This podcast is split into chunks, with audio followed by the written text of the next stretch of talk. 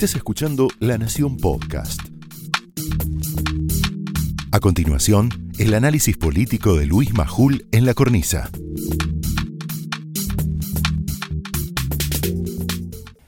Eh, vamos derecho. ¿Cuánto tiempo se puede vivir así? Es la pregunta que nos tenemos que hacer todos.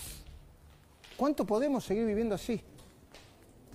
¿Cuánto tiempo más podemos hacerlo? Son preguntas pertinentes, no solo a nivel político ya, sino humanitario. De nuevo, no solo a nivel político, sino humanitario. ¿Cómo podemos vivir en el peor momento de la pandemia en Argentina, con una curva de contagios que se disparó, lo viste el doctor Sin, solo durante la última semana, mirá la tapa de la Nación hoy, que ahí están los datos potas, un 40% solo la última semana y con un número de muertos diarios, solo la última semana, de 700 personas. ¿Cuánto podrá aguantar el sistema de salud con más de 6.000 camas UTI ocupadas? No tengo el dato preciso, preciso, pero son 6.000 y pico, 6.100, ponele. Lo que representa la mitad del total de camas de todos los hospitales y clínicas en el país. ¿Cuánto tiempo más podremos vivir así? mientras las vacunas siguen llegando a cuentagotas. Dicen que van a llegar en poco tiempo 4 millones de AstraZeneca, ojalá. Pero las vacunas llegan en cuentagotas y sin el reconocimiento cabal, no el reconocimiento a medias abstracto de Cafiero, es mejor que nada, ¿eh? pero sin el reconocimiento cabal de los graves errores que se cometieron. Con Alberto diciendo, y es textual, explíquenme por qué si aprobé la Pfizer, después no la compré. Le preguntó a los periodistas que lo entrevistaron. Perdón, presidente, que le expliquen quiénes. Los periodistas, nosotros, la oposición. ¿En serio, presidente? ¿No es precisamente algo que tendría que explicar usted? Es preciso preguntarse, como escribió el ruso David Lebón, perdón que, que mete un poco de rock and roll acá, pero si no, ¿cuánto tiempo más llevarás? ¿Te acordás de cuánto tiempo más? ¿Cuánto tiempo más? podemos vivir en este contexto? Con un presidente que dos días antes de los nuevos anuncios le dice por radio a un periodista, al que trata como si fuera un amigo, eso a mí no me gusta, ¿viste? Oh, ¿qué tal? ¿Cómo andás? Te cuento. Un periodista es un periodista y un presidente es un presidente. Le dice un periodista que trata como si fuera un amigo, a fase 1 no vamos a volver. Y resulta que después analizás en detalle, como lo hicimos nosotros en Voces, todo el decreto, hasta los incisos, hasta la normativa. Y parece una fotocopia exacta de la fase 1. Porque es el mismo paquete. Para, el mismo paquete, solo que decidido 430 y pico de días después. Y con una cuarentena eterna de por medio. Con un manifiesto deterioro de la palabra presidencial. Está deteriorada, devaluada la palabra presidencial. Con una caída de la economía récord de más del 10% la última, el último análisis de variación interanual. Con casi 160.000 puestos de trabajo perdidos en un año, por lo bajo, ¿eh? Con 20 millones de pobres, con 90.000 locales cerrados y 41.000 pequeñas y medianas empresas quebradas solo si se contempla el año 2020. No desde ahora al 20 y pico de mayo. Hoy es, ya no sé ni el 22 de mayo. ¿Cómo estamos? 23, gracias, ¿viste? Con negocios tradicionales que bajaron la persiana después de 40 o 50 años. Es toda una vida. Incluidos en el sector gastronómico, no sé si viste un video que te habrán pasado seguramente los chicos de Especial Domingo, si no tenemos otros videos. El sector gastronómico, hay algunos cierres emblemáticos como el Obrero, la sucursal Puerto Madero de Sotoboche, Trapiche o el Rey del Vino. Y hablo de la ciudad porque es lo que conozco de manera fehaciente. En el interior del país no sabes cómo podemos vivir si en el medio del naufragio hay un gobierno doble comando. Pero no el doble comando que decía Dualda hace un tiempo, peor. Un doble comando que va y viene todo el tiempo. A ver, con Alberto, Guzmán, Vilma Ibarra, Santiago Cafiero, Gustavo Vélez, Sabrina Federic, Cecilia Todesca, Matías Culfas, del lado formal del gobierno institucional, y otro comando fantasma. Fantasma. Lean los artículos de fondo de algunos analistas. Comando Fantasma, conducido por Cristina e integrado por Máximo Kirchner. A propósito de esto, ¿eh? Máximo Kirchner tuvo un cólico renal, lo internaron, le dieron de alta en las últimas horas, hace una hora y media que nos enteramos. Estuvimos dudando si eh, mm, seguir con nuestra sección que hoy involucra a él y que se llama ¿Qué le preguntarías? Pónganme por ahí, por favor, el hashtag pregunta para Máximo. Eh, eh, lo analizamos con la producción y dijimos, no, no, y, aunque esté internado, hagamos las preguntas respetuosamente, las preguntas de la audiencia, las tuyas, no sabes la cantidad de preguntas que hay para Máximo Kirchner. Sí, porque no contestan reportaje, por eso lo hacemos. A Patricia Bullrich responde, te puede gustar más o no, pero ella responde entrevistas, ¿eh? radiales, televisivas, pero Máximo Kirchner no, Alberto solamente a los amigos. Bueno, ahora parece que respondió a CNN, no tengo nada que decir, pero el, comando fantasma, comandado por Cristina, Máximo Kirchner, Kisilov, Sergio Massa, Sergio Berni, Fernanda Raberta, Luana Bonlovich, Federico Basualdo. Lo conocimos ahora, pero está ahí. Paula Español, Martín Soria, Martín Soria, Mena, el ex número 2 de la AFI, Parrilli, Moró, Taijade, el ex espía Taijade, madre mía, presentable. Eso gobiernan.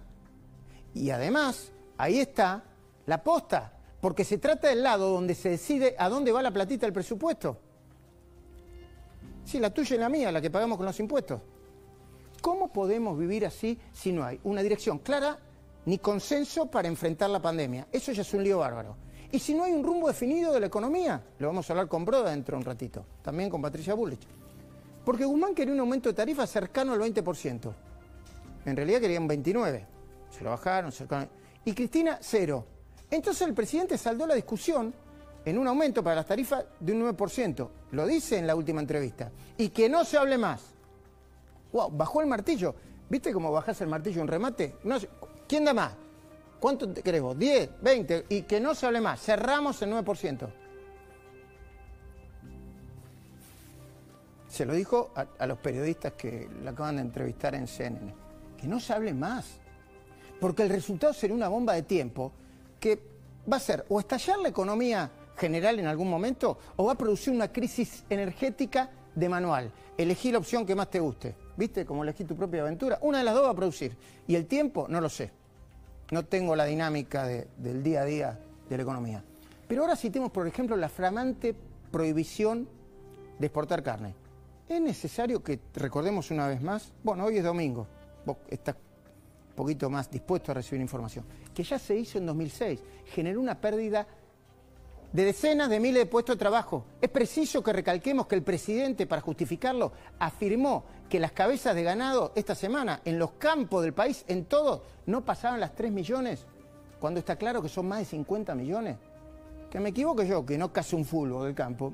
Bueno, igual es un problema. Que, que se equivoque el presidente. Ahora los periodistas de gobierno están preocupados cubriendo en confirmar a quién se le ocurrió la brillante idea de suspender las exportaciones, si a Cristina o al presidente. Yo a esta altura diría, en el medio del desastre general, ¿qué importancia tiene?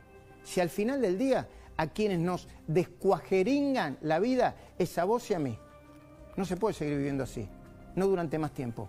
No mientras los talibanes de Cristina, en el peor momento de la pandemia, presionan para voltear a un jefe de fiscales ejemplar, como Eduardo Casal, interino, pero ejemplar para instalar a otro, dispuesto a perseguir a dirigentes de la oposición, empresarios, medios, periodistas. Se lo dijo en la cara esta semana en una reunión de la Comisión de Justicia Silvia Los Penato. Silvia Los Penato no habla mucho, no levanta mucho la voz. Ahora cuando lo hace, yo no me canso ni de verlo ni de escucharlo, lo vi esta semana, porque nadie lo hizo mejor.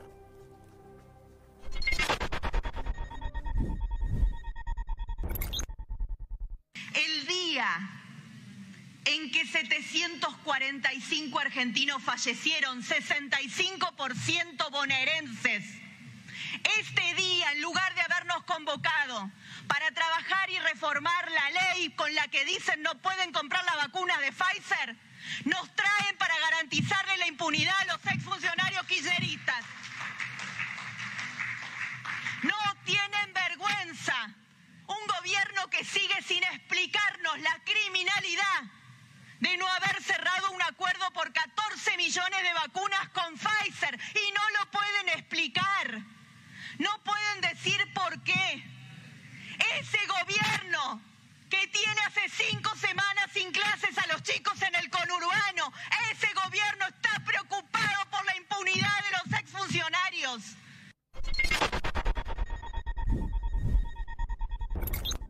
Muy fuerte. Y tampoco se puede seguir viviendo así cuando esta semana un ex asesor de un presidente, en este caso de Macri, Fabián Rodríguez Simón, a él, la justicia lo cita indagatoria por haberle pedido a los entonces empresarios del juego, yo creo que todavía son, pero ellos dicen que no, Cristóbal López y Fabián de Sousa, que paguen el impuesto a los ingresos brutos. Y cuidado, ¿eh? Porque yo no conozco, a, casi no lo conozco, me lo habré cruzado una vez, hablé una vez a Pepín Rodríguez Simón, pero desde aquí no compartimos que Rodríguez Simón se haya declarado en rebeldía y que no se haya presentado a declarar ante la justicia. ¿eh? Pero nos sigue haciendo ruido, mucho ruido, mucho ruido. Y yo no tengo ningún problema en decírselo a la jueza con la que tengo contacto. ¿eh? No lo digo por ella, habrá que ver si tienen las pruebas, yo no las vi las pruebas. Nos hace mucho ruido que justo López y de Sousa, condenados y detenidos por evasión fraudulenta del impuesto a los combustibles, condenados en varias instancias y detenidos, ahora denuncien al señor Pepín por extorsión. Y en simultáneo, ese día, salga Cristina, el día en que más muertos se registraron por la pandemia, más muertos diarios en la República Argentina, 790 y pico, a poner ese episodio como una prueba del lofer, a través de un videíto que ustedes habrán visto. Tampoco se puede vivir mucho más soportando al gobernador que no gobierna, pero grita y nos reta. Aceptando que diga, muy suelto de cuerpo, y justo él, que no hay que utilizar la pandemia para hacer política. Como si fuera el Papa Francisco, parece. No utilicemos la pandemia. Él. El viernes, en Voces, le pusimos a Luis Juez el video ese que hablaba de, de, que no hay que utilizar la pandemia. El diputado Luis Juez se sacó y le dijo una palabra fuerte, una palabra que yo no voy a repetir, una que alude a alguien, buscarlo en el diccionario, que se comporta ingenuamente o con falta de inteligencia. Lo que pasa es que tiene una carga fuerte habíamos decidido no poner ese video, lo que pasó en Voces, pero como un medio, precisamente Cristóbal López, dice que yo se lo festejé, y yo no se lo festejé, por supuesto me sorprendí y me dio, me sonreí, pero festejar no se lo festejé. Y tampoco lo convalidé. Así que espero que ahora quede más claro. Lo que hice fue sorprenderme primero y sonreír después. Que lo avale que lo suscriba al pie de la letra, que yo lo avale y lo suscriba al pie de la letra, con ese tono y con esa energía con la que puso Luis Juez, va por cuenta de quien lo dice. Creo que hay que tener una actitud seria, responsable y no enloquecer a la gente con, discusiones que en medio de una tragedia tan grande, la verdad que solamente distraen del problema central que tenemos, que es cuidar la vida, cuidar la salud y combatir contra el coronavirus. Esto fue el análisis político de Luis Majul en La Cornisa, un podcast exclusivo de La Nación. Escucha todos los programas en www.lanacion.com.ar. Suscríbete para no perderte ningún episodio. Estamos en Spotify, Apple Podcast, Google Podcast y en tu reproductor de podcast favorito. Seguí escuchando La Nación Podcast.